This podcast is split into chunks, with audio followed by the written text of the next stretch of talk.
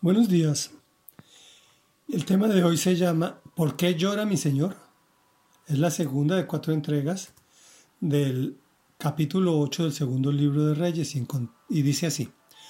Luego Eliseo se fue a Damasco. Ben-Hadad, rey de Siria, estaba enfermo y cuando le avisaron que el hombre de Dios había llegado, le ordenó a Hazael, llévale un regalo al hombre de Dios. Cuando lo veas, consulta al Señor por medio de él para saber si me voy a recuperar de esta enfermedad. Hazael fue a ver a Eliseo y como regalo le llevó de las mejores mercancías de Damasco, cargadas en cuarenta camellos.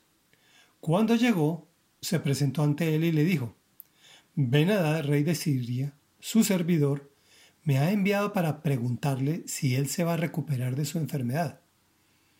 Eliseo respondió, Ve y dile que sobrevivirá eh, a esa enfermedad, aunque el Señor me ha revelado que de todos modos va a morir.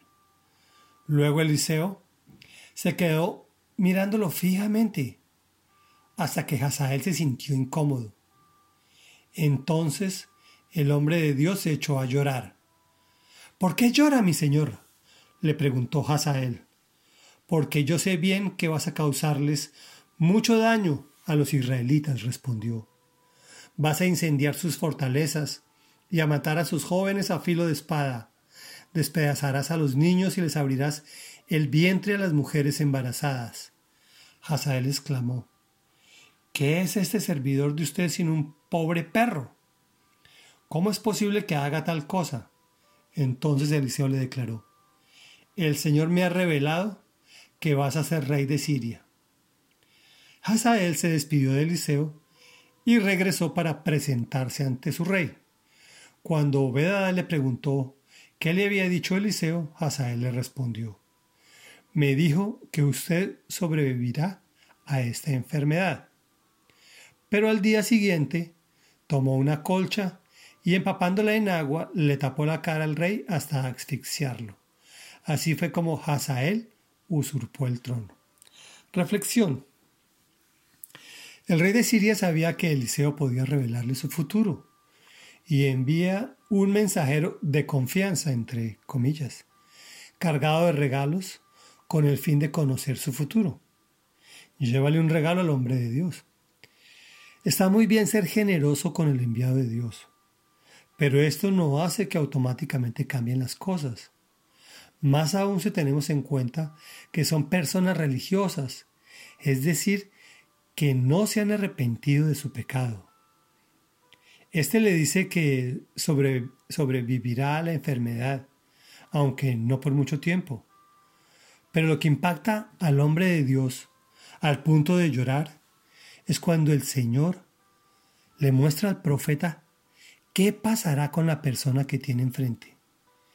Esto se llama palabra de conocimiento o de ciencia es un don del Espíritu Santo que le revela lo que sucederá con ese individuo.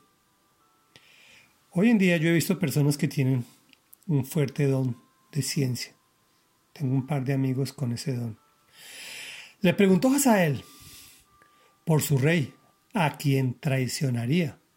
Pero este además le informa que tratará al pueblo de Israel con extremado terrorismo y violencia. Adicionalmente le confirma que será rey de Siria.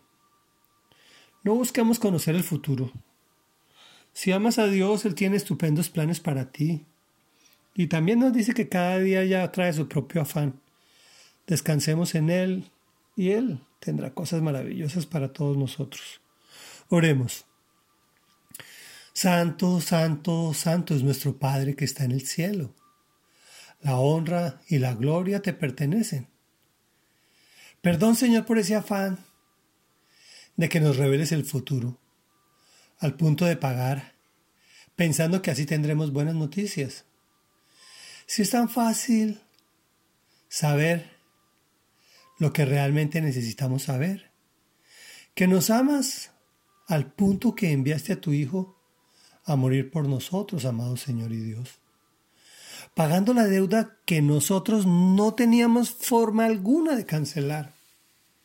que solo tú la podías pagar, que tienes un futuro y una esperanza para los que te amamos, pues tus planes son de bienestar. Gracias Señor, te lo agradecemos en el nombre poderoso de Jesús. Amén y amén.